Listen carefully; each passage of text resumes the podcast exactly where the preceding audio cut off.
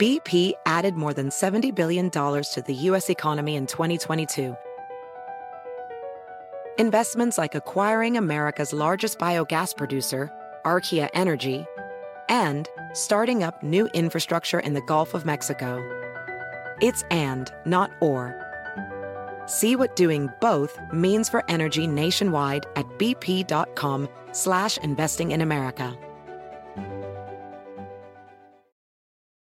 Can you remember a time when you thought someone you disagreed with might actually be right? In the new podcast, You Might Be Right, former Tennessee governors Bill Haslam and Phil Bredesen pose that question to guests like Paul Ryan, Al Gore, and Judy Woodruff. Come for the stories, stay for the substance and expert insights into some of the most challenging issues facing the country, including affordable housing, crime, and education. Listen to You Might Be Right, a new podcast from the Baker School at the University of Tennessee, available wherever you get your podcasts. Es noticia en NTN 24. Hola, soy Moisés Naim y usted está escuchando una parte de mi programa de televisión. Bienvenidos, soy Moisés Naim desde Washington, encantado de estar de nuevo con ustedes, como siempre. Hoy les traigo una buena noticia y una mala noticia.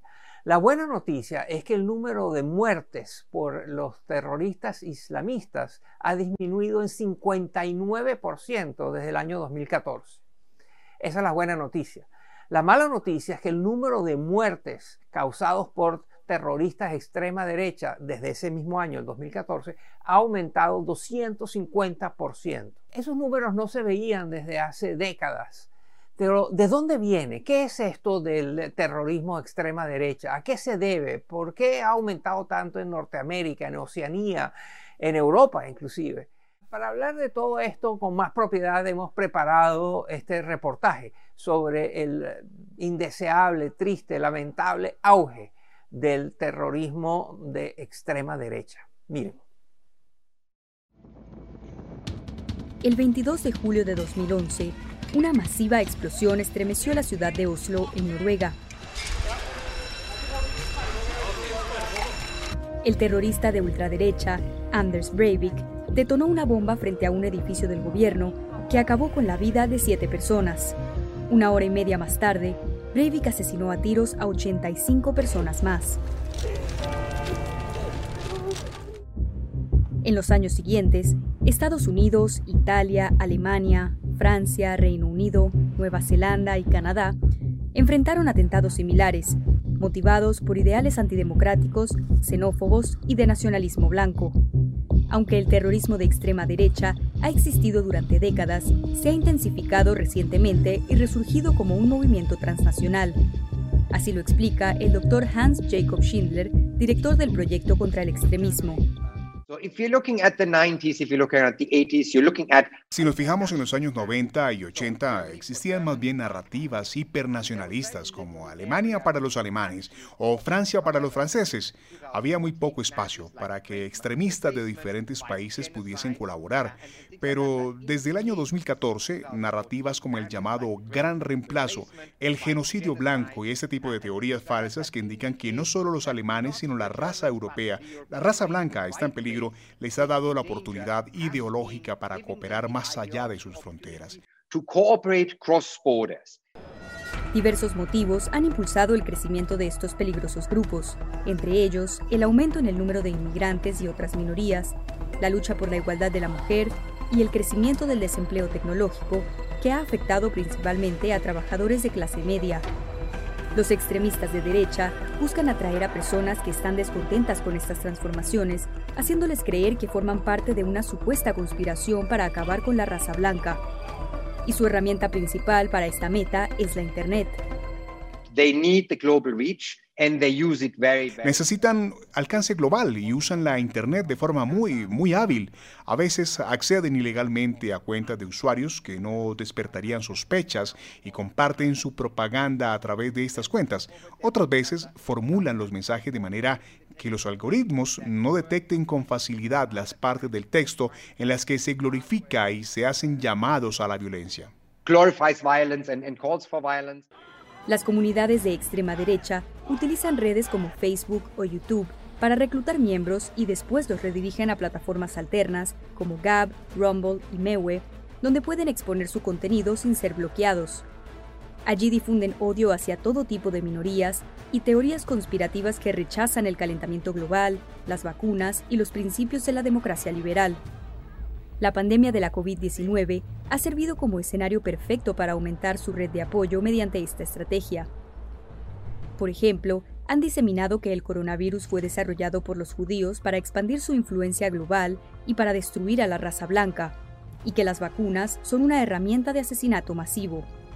Estos peligrosos mensajes han ganado seguidores y difusores incluso en países donde aún no han ocurrido ataques violentos hasta el momento, como por ejemplo Brasil, Perú, Costa Rica y México, y han calado entre grupos de todo tipo, para mí, un genocidio, que quieren acabar con los españoles y con todo lo que se ponga, porque no es una vacuna, es un producto para emergencias, que la OMS así lo ha declarado, no es una vacuna.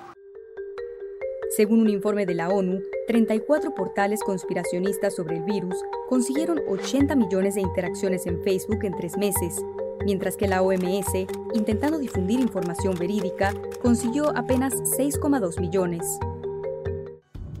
Expertos aseguran que la llegada al poder de líderes populistas con visiones nacionalistas también ha impulsado el crecimiento global de la extrema derecha. Es el caso de Estados Unidos, donde el expresidente Donald Trump recibió apoyo de algunos de estos grupos. Gobiernos en todo el mundo ya han comenzado a reconocer que el extremismo de derecha es una de las mayores amenazas de seguridad que enfrentan sus países. Hablamos al respecto con el profesor Daniel Byman.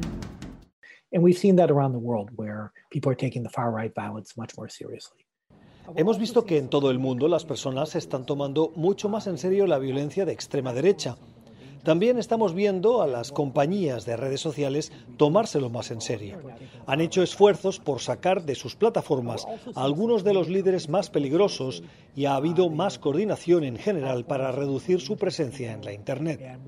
Sin embargo, es casi imposible eliminarla completamente. Aún queda mucho por hacer. Las compañías de redes sociales deben ser mucho más firmes a la hora de filtrar lo que ocurre en sus plataformas.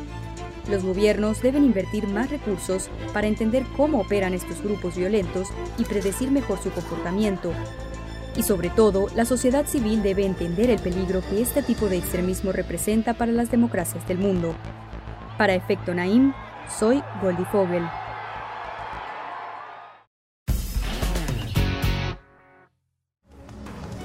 Esto es Efecto Naim.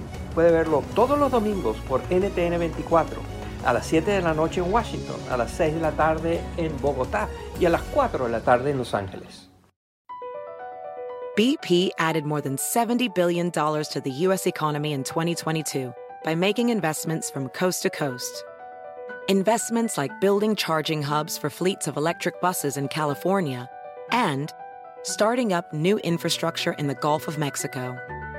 It's and, not or. See what doing both means for energy nationwide at bp.com slash investing in America. Is America's primary system working? Is the Electoral College still the best process for electing a president?